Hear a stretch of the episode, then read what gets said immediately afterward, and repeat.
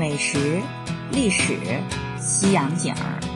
有趣有料，高逼格。听一路飞的牛，旅行就是牛。大家好，我是一路飞的牛，很高兴又跟大家见面了。那咱们今天依然继续那神秘、遥远、浪漫的土耳其的新月传奇。话说呢，就在前面好几期，牛已经跟大家伙儿也提过 N 多遍了。要说人家这小亚细亚的传说，真心也不是一般的精彩来着。因为呢，自古以来就这片土地，因为它处于这个交通要冲所在地，所以呢，自古以来它都是东西方文明哈交汇融合碰撞的地方。随着人类文明，尤其是牛跟大家伙划分的这西方地中海文明圈的发展足迹。也就在这片土地，可就留下了数不胜数的，也是无比精彩的丰厚遗存。而且呢，真要说起来，这土耳其它也真心可以说是个特别幸运的国家，因为呢，除了精彩厚重、丰厚无比的文化积淀之外，它的自然禀赋哈，那真心也是好到没朋友。牛之所以能这么说，大家伙看一眼地图也就知道了。话说，人家土耳其的绵长的海岸线，它从北到南可是一路横扫了黑海、马尔马拉海、爱琴海，再到东地中海这四片不同海域的瑰丽风光，好不好？饶是牛一路飞世界，小小的老王卖瓜嘚瑟一下，也算是个吃过见过的主了吧？但是呢，就到了人家土耳其的海滨度假胜地安塔利亚以后。那也可以说是真心的被扎扎实实的惊艳了一把。话说这座美丽的城市，它盈盈矗立在东地中海边。大家也知道哈，现如今在全世界范围内来讲，最被大家所认可的评分标准哈，就是那著名的三 S 理论，也就是阳光、沙滩、海洋 （Sun, Sand and Sea），对吧？哪怕就是以这个三 S 标准来衡量，人家安塔利亚作为一座度假天堂。那也绝对是实至名归、百分百合格的。而且呢，经过这么多期节目了，大家伙儿对牛的风格应该都已经比较了解了。应该知道哈，就以牛看世界的标准来说，这纯自然风光一般来说它都是朝后排的。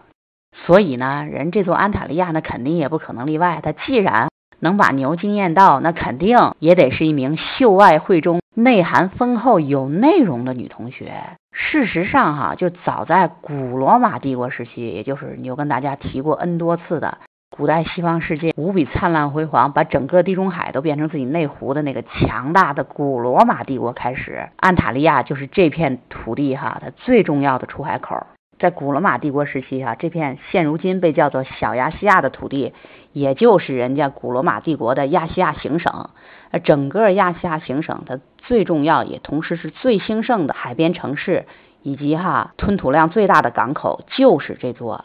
安塔利亚。要知道哈，哪怕是现如今，这安塔利亚排名第一的旅游景点哈是什么呢？就是这座叫哈德良门的哈古城门。顾名思义，哈德良门那肯定就是古罗马帝国时期的著名的五贤帝之一的。哈德良大帝时期修建的哈古老城门了，所以呢，大家想一想哈，这从古罗马帝国哈一直到今天几千年以来哈，这人类文明在这个座城市所留下来的人文精粹，那真心也是丰厚的没谁了。而要照牛说啊，人安塔利亚的颜值和风韵最浓缩的集大成者，应该就是那座伫立在海边的叫做卡雷奇的古城。要知道哈，这座古城牛不是刚才说了吗？就从城墙城门开始，它的历史哈，往上都可以追溯到两千多年以前的古罗马帝国。而古城内的除了城墙之外的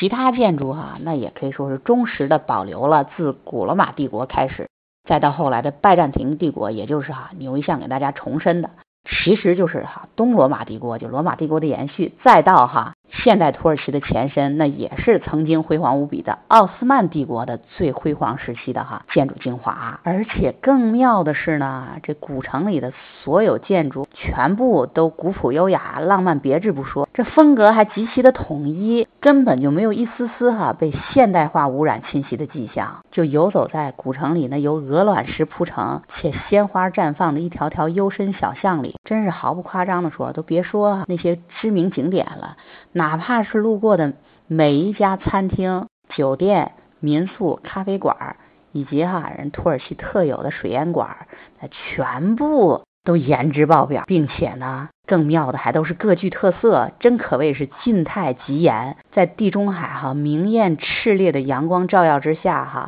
放眼望去，真是但见古城悠悠，是满眼的繁花似锦。真可谓哈，是让人心魂俱醉啊！话说哈，就这回牛在人家安塔利亚卡莱西古城里所体会到的小巷里的旧时光，那妥妥的就跟是坐了时光穿梭机，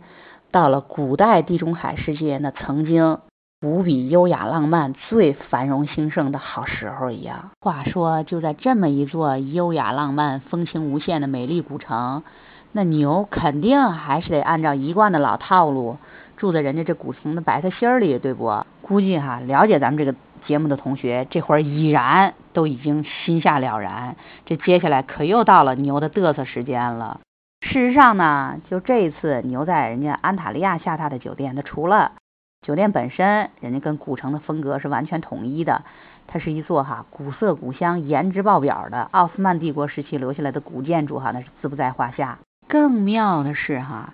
人家这个酒店的花园外墙，它正好就是这座海边的安塔利亚卡莱奇古城的古城墙的一部分。刚才牛跟大家伙儿应该已经提到过了。话说这座古城墙，那可是从人家古罗马帝国时期留下来的，已经有至少两千多年的历史了，好不好？其次，更重要的是哈，人这座城墙那可是因海而建，正好就矗立在海边的。其次呢，这座酒店。所依托的城墙部分，它正好是古城靠海的那一面儿，所以呢，这酒店的屋顶花园餐厅不正好就是依托古城墙因势利导修建的吗？所以呢，这座酒店的花园餐厅那可以说是整个古城欣赏地中海的无敌美景最有利、最牛叉的位置，而且啊还得括弧没有之一。事实上哈，就人家安塔利亚所濒临的这片地中海。它可又跟牛一路飞世界所看到过的黑海、红海、安达曼海、爱琴海，以及哈美洲的那片哈美到像梦一样的加勒比海又完全的不一样。虽然哈依然是在这明艳无比的地中海的阳光的照耀之下，但是呢，这放眼望去哈，真是很奇妙的，整个海面包括天空，都跟笼上了一层薄薄的轻纱一样。真真就是个哈烟雾缭绕、青烟笼纱这一份意境哈，当时脑海里的第一反应呢，这不就是咱们大天朝的水墨丹青那一份独有的韵味吗？所以呢，就这一趟牛土耳其整个十七天的全景走下来，竟然可以毫不犹豫的跟大家伙儿表明一个观点：要知道哈，对于牛这么一只患有重度选择恐惧症的同学来说，您要是问说牛呀。你倒是说说看，那土耳其它哪儿最美？牛这一回既然能够哈斩钉截铁、没有半分犹豫的给您一个很明确的答案，对，要知道哈，毫无疑问的，整个小亚细亚也就是土耳其的颜值担当，它无可争议的，肯定得是这座海边的安塔利亚呀。话说哈，就在日暮黄昏时分，牛漫步在人家安塔利亚卡雷奇古城的临海的城墙上，极目远眺，这边呢。是犹如咱中国的水墨丹青般妖娆美丽的地中海，而墙的那边哈是热闹鲜活、游人如织的码头，以及牛刚才给大家讲到过的那妖娆无限、风情万种的哈卡雷奇古城。就这份如梦似幻的美丽，那真心也是没谁了吧？但是呢，牛这回哈虽然是住进了这古城的白菜心儿，也算是近水楼台的，把整个古城。以及美妙的海滩，甚至哈整段哈古罗马城墙用牛蹄子踏了个遍。但是呢，这可怜的天朝同学，这一向出门不是时间紧任务重吗？所以呢，就在这座哈美到实在可以说是没朋友的安塔利亚古城，牛竟然哈又是只待了一个晚上。说起来啊，这也又成了扎在牛心头的一根神刺儿了。话说牛为什么巴巴的只住了一个晚上就匆匆离开呢？那是因为啊，牛接下来可是要快马加鞭的赶到另一座同样也是土耳其的知名度假胜地的滨海小城。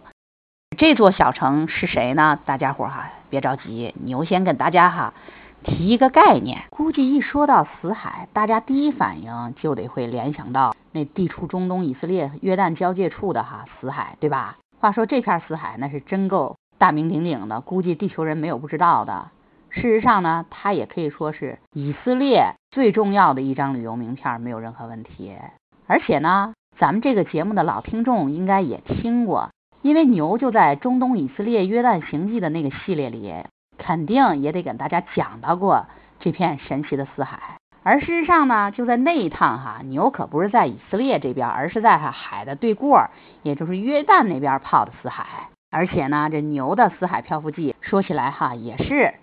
挺有意思的哈，并且呢，就那一篇哈游记也好哈，咱们的音频节目也好，真可以它当做一篇哈旅游攻略片来听的。所以呢，如果大家伙没听过的话，就请往前翻《以色列中东行记》那个系列里头哈，关于死海漂浮的那篇找出来听一下。而且呢，还是牛的老套路哈，除了这个音频节目之外哈，大家伙也可以上牛的微信公众号把游记找出来看一下。因为呢，还是牛的老话儿哈，这游记的好处，它不是有图有真相吗？就连是怎么都学不会游泳，江湖人称沉到底儿的姨父，这回哈可也真是如假包换的飘了一把呢。所以呢，大家伙儿如果感兴趣的话，请关注牛的微信公众号，依然是这五个字：一路飞的牛。好了，那咱哈言归正传哈，话说哈，这个以色列和约旦的死海那是全球闻名，大家伙儿没有不知道的。但是哈，说起来，人家土耳其也有个死海，估计这可大多数同学就不知道了吧？大家伙儿哈，请先看一眼地图，土耳其那绵长而且曲折的海岸线，南部的地中海这边呢，它迂回出了一个特别大的哈、很深的海湾。由于是哈凹进去很深的部分，所以呢，海风是吹不到这儿的。这这片海湾里，它可以说是波澜不惊，超级平静。这片海域呢，它就是人家土耳其的死海。此死海，它可真跟啊，牛刚才跟大家讲的中东的那个比死海是完全风马牛不相及，没一点哈相似的地方。话说哈，中东的那片死海，它之所以能被叫做死海，那是因为海水里的含盐量实在是太高了，任何的有机生物哈它都活不了。但是呢，可就是因为这水的含盐量特别高，所以比重不是特别大吗？所以呢，就算是不会游泳的人，那都漂在海上，那也是一点问题都没有呢。所以哈，就中东的这片死海，它真也可以说得上是名副其实。但是哈，换个角度看哈，说它名不副实，它其实也是有道理的，因为哈，它实在是淹不死人。而话又说回来，咱们土耳其的这片死海为什么能被叫成这个名字呢？估计大家伙哈得跟牛一样好奇。别着急哈，要说这片海域之所以能得到这个名字哈，说穿了，其实哈，它是因为爱情。好了，估计哈，这接下来又到了大家伙儿最喜闻乐见的哈传说时间了。话说哈，long long ago，大家知道哈，所有的传说都得这么开头，就有一只哈在地中海航行的商船，它呢就路过了这片海湾。而老船长呢，他有一个英俊的儿子，他呢为了给这个大船取水，就驾着一叶扁舟来到了这片平静的海湾。无巧不巧的，也就是在这儿，他可邂逅了一位美丽的姑娘，顺理成章的，大家伙应该都知道，人金童玉女的一对璧人，那肯定就相爱了。纯洁美好的爱情故事，肯定都是这么开始的。接下来呢，在后来的一次航行途中呢。这个老船长所驾驶的这座商船，他可就在地中海上遇上了哈狂烈的风暴。这时候呢，整个商船哈都危在旦夕。这小伙子就赶紧告诉父亲说：“哎，我知道哈，这附近有一个海湾，他绝对可以避风，没有问题。”但没想到的是哈，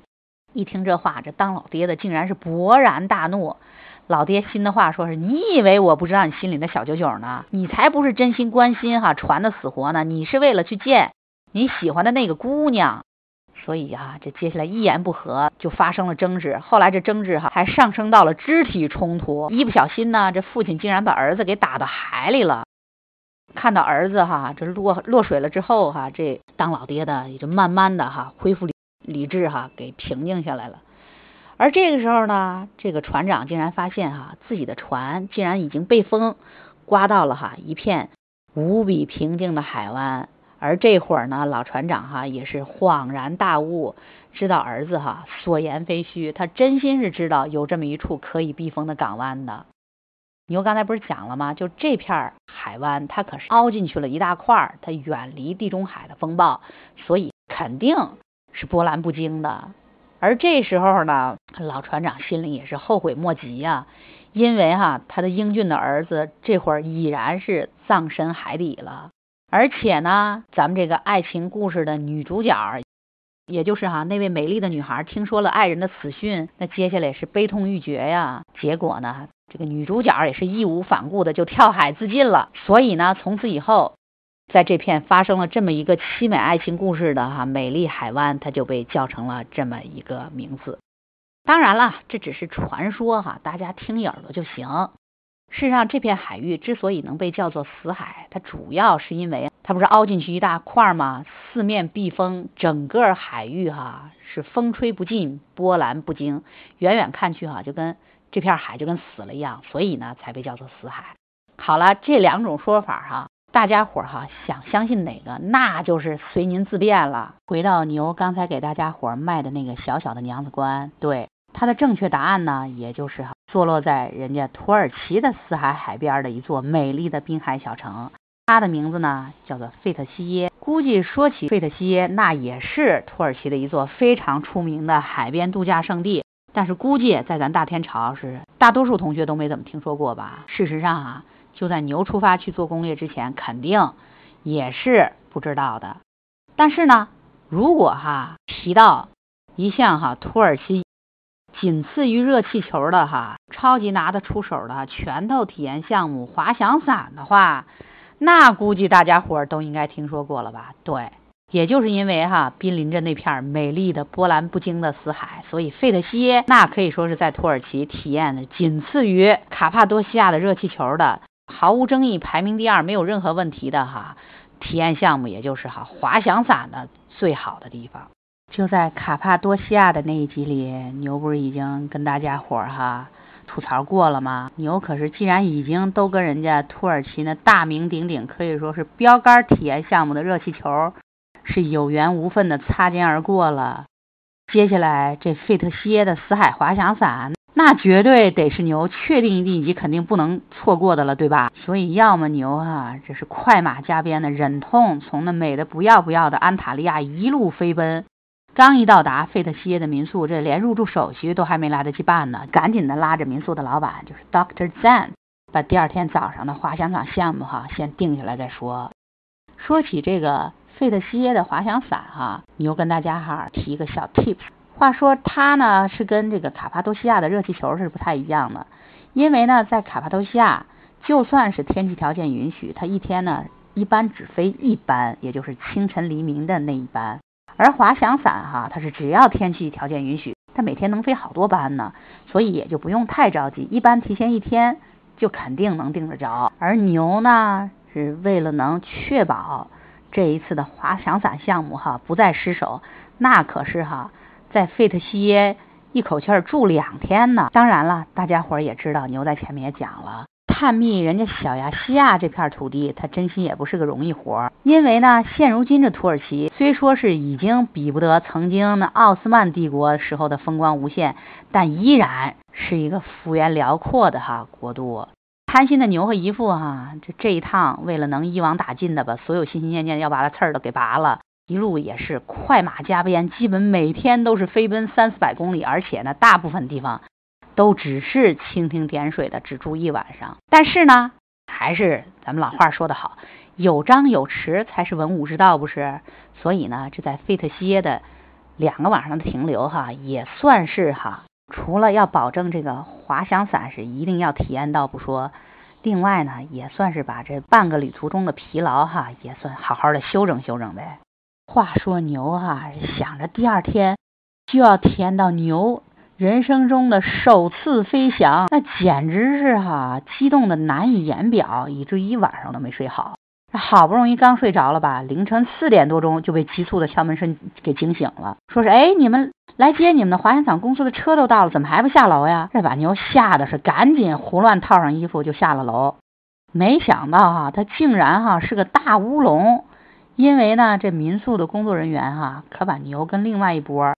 也是中国客人呢，哈，小年轻给弄混了。他们呢是做的哈更早一班的滑翔伞。哎妈，这下子哈可是彻底睡不着了。好容易呢，这挨到了正点儿哈来接牛的时间，可是哈滑翔伞公司的车竟然是左等不来，右等也不来。这心急如焚的牛啊，这没办法，把咱们民宿的老板 Doctor 赞哈都给从家里薅过来了。而 Doctor 赞呢，也是赶紧的就跟公司打电话联系，结果呢是不好意思，这公司的 Shuttle Bus 已经在路上了，那肯定是迟到了呗。而关于人这迟到的原因，咱们这个 Doctor 赞老板也真心是有够幽默的。他说啊，你看哈，是因为你们中国游客实在是太多了，而你中国女孩出门，她一定要描眉画眼，对不？这化妆的时间太长，她不就把时间耽搁了吗？妈妈咪呀，上帝耶稣，圣母玛利亚，竟然哈连这个滑翔伞公司的 Shuttle Bus 迟到都能赖到咱中国游客身上，着实是哈真心的有才呀。最终结果是迟到了有四十五，将近五十分钟的样子。传说中的滑翔伞公司的 shuttle bus 哈才姗姗来迟，也就是应了咱们老话讲的好，这好事儿一定会多磨，对不？接下来呢，这 shuttle bus 在费特西耶小城里依然是各个酒店的又接上了一整车游客，以后又开了一个多小时，盘旋上山哈。到了这个位于死海旁边山顶的滑翔伞公司总部。要知道哈，既然是体验滑翔伞项目，它肯定是从高往低飞。也就是在公司的总部呢，每个人被分配到自己的专属教练以后呢，又坐上了哈另外不同的小车，继续往山顶开。最终哈被带到了那座哈死海边上，海拔有两千多米的高山悬崖之上。这个地儿哈，它才是。滑翔伞的起飞地点呢？话说给牛分配的飞行教练啊，叫做 Albert，是位哈被晒得黝黑、短小精悍的土耳其汉子。就在人家那山顶悬崖呼呼的海风中啊，人家 Albert 教练是很熟练的，就给牛套上了飞行装置。接下来呢，就在悬崖上排队等着起飞。牛刚才不是跟大家也说了吗？因为这飞的不是最早一班，所以前面呢得等别人先飞走了，牛再慢慢的往前挪。这里哈得跟大家伙交代个实话，牛可是一只哈有着轻度恐高症的可怜同学，而且呢说起来哈也是真心有够悲催的。就当牛前面的同学成功飞走，轮到牛起飞的时候，竟然一阵海风刮来，把牛的滑翔伞的绳子给缠一块儿了。接下来哈这牛的教练阿伯特哈那是好一通的哈给牛解绳子。跟大家说个实话，就那会儿哈，牛看着眼前哈一望无际的悬崖，那真心是不由得立刻是腿脚发软，体似筛糠。终于哈，也不知道过了多长时间，这绳子总算是解好了。然后呢，就在哈阿布特教练，虽然听起来是不太熟悉，但是哈也是有够亲切的乡音。对，大家伙儿没听错，就是哈。人家 Albert 教练用中文给牛下达了指令，那就是跑跑，一直跑。牛也是听话，是赶紧撒丫子的就往悬崖下奔。要知道哈，牛当时的心那可是真的都快从嗓子眼里蹦出来了。但是呢，就在哈脚离开悬崖土地的那一瞬间，牛是真的竟然神奇的就挥起来了耶，挥起来了耶。要知道，这可是牛的生平首飞 Virgin Fly，如假包换，百分百二十四 K 纯真的人生第一次呀！而就在身后 Albert 教练熟练的操纵之下，哈，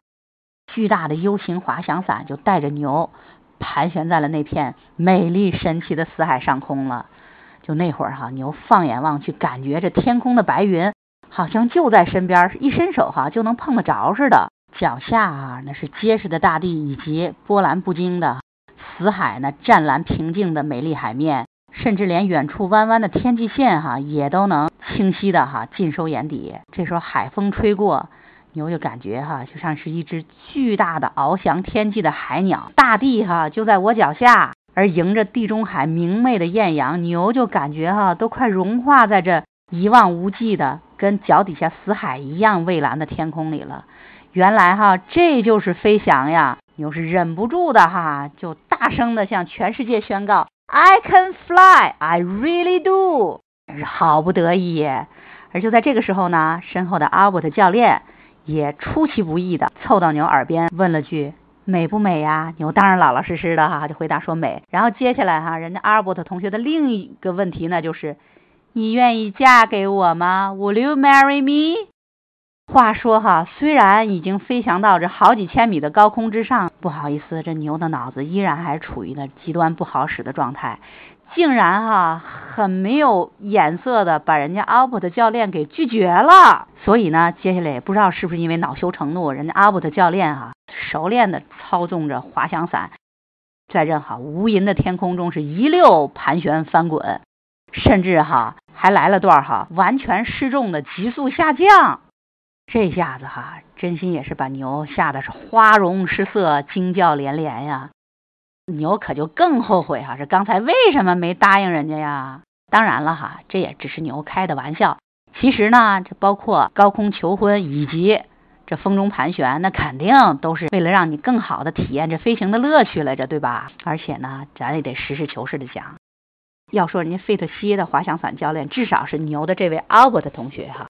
人家那飞行技术真心哈，它可不是盖的。话说哈，人带着牛尽情的领略了空中飞翔的精彩以及美妙的哈紫海风光之后哈，接下来哈那可是一个完美的降落，正好就落落在人家公司大门的隔壁儿。要说起来，就这一趟牛的飞行初体验，那真也可以说得上是既惊心动魄又丰富精彩啊！而且呢，虽然颜值它肯定比不上牛刚刚离开的那座海边的安塔利亚。但人家费特西耶的那也是一座活色生香、温馨舒适的滨海小城。现如今呢，它也是全世界，尤其是欧美游客都趋之若鹜的一个度假胜地。话说啊，排名第一的景点，也就是老城的那座哈著名的 Fish Market，就是鱼市，在牛看来，真心是有点过于商业化了，基本哈就是宰游客来的。这是牛说大实话，不同意的同学哈也请别生气。但是呢，就像牛和姨夫这样的老司机。一打眼儿都看出了这是个坑，那怎么可能还往里跳呢？要知道哈，这隔壁的超市里那可是有着大把物美价廉的海鲜等着牛呢。所以接下来肯定是一通大家采购，然后再回到自己那温馨舒适的民宿里哈，自己动手丰衣足食的大快朵颐来着呀！哎呀，那简直就是两个字呀，完美！而且呢，就人家费特西耶的颜值。它也是可圈可点的，尤其是那沿着那美丽的海边儿那一溜排开的餐厅、咖啡厅，那全都风情浓郁且颜值爆表啊！于是乎哈，就在费特西耶停留的这两天，那每天晚上，牛和姨夫可都是在这儿混迹的，不仅哈是享用了新鲜可口的，大家知道哈，这靠海吃海，所以这海边的丰盛海鲜大餐，那牛肯定是不会放过的，而且呢。老话讲，偷得浮生半日闲。面对着如此美景，那口味醇厚的正宗土耳其水烟，咱也得来一锅呀。但是呢，牛也得跟大家伙儿哈老实交代，说实话，不管这海鲜大餐也好，土耳其水烟也好，牛其实哈真的是醉翁之意不在酒，其实哈是在那山水之间。话说呢，就在黄昏日落时分。随着太阳西斜，光线的变化，这金色的夕阳就把海边的纯净的天空染成了那一片哈绚丽的绯红色，真可以说是个难描难画。除此之外呢，这远处的群山和无垠的海水，包括哈对应的天空，它的颜色呢也是随着天色慢慢变暗，从一开始的浅蓝到蔚蓝，然后再到深蓝，它一直在慢慢的变深变深。再变身，而太阳终于哈完全落下，被远处的群山哈遮挡之后哈，这最后的一缕金色从云层中消失，这漫天绚丽的绯红色哈彻底淡去之后哈，放眼望去，这一望无际的天海和群山哈，它已然就变成了那深邃悠远的一片哈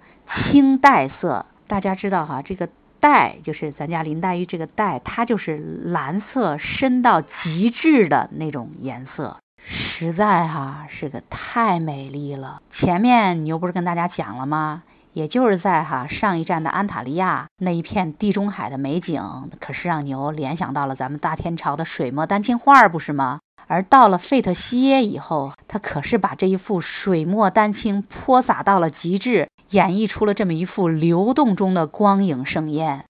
而到最后哈，当一切都归于黑暗之后呢，这唯有餐厅竖在海水里的那一盏盏琉璃花灯所散发出来的微弱的光线哈，映照着海面上的粼粼波光。刚才所经历的那一幅惊心动魄的美好。它也慢慢的归于平静，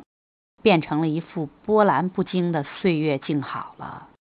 所以说，在美丽的费特西耶的这两日停留，它真的真的真的带给牛的全部都是难以忘怀的各种美好，也是旅途前不曾预料的精彩的邂逅，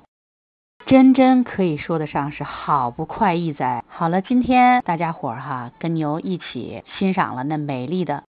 海边的安塔利亚，以及哈跟牛一起哈体验了那精彩刺激的哈死海飞翔，还是牛的老套路哈。光听音频不过瘾的话，大家伙也是依然可以哈到牛的微信公众号“一路飞的牛”，也就是这五个字，把游记呢找出来看一下。因为游记里哈那是图片众多，有图有真相不说，而且呢就关于牛的人生初次哈首飞体验。也是哈，有一小段视频上传到邮寄公众号里的，所以呢，大家伙儿哈也可以找出来看一下。好了，那咱们今天哈就先到这儿吧。还是牛的老话哈，大家千万不要走开，咱们下期见，因为下期更精彩哦，拜拜。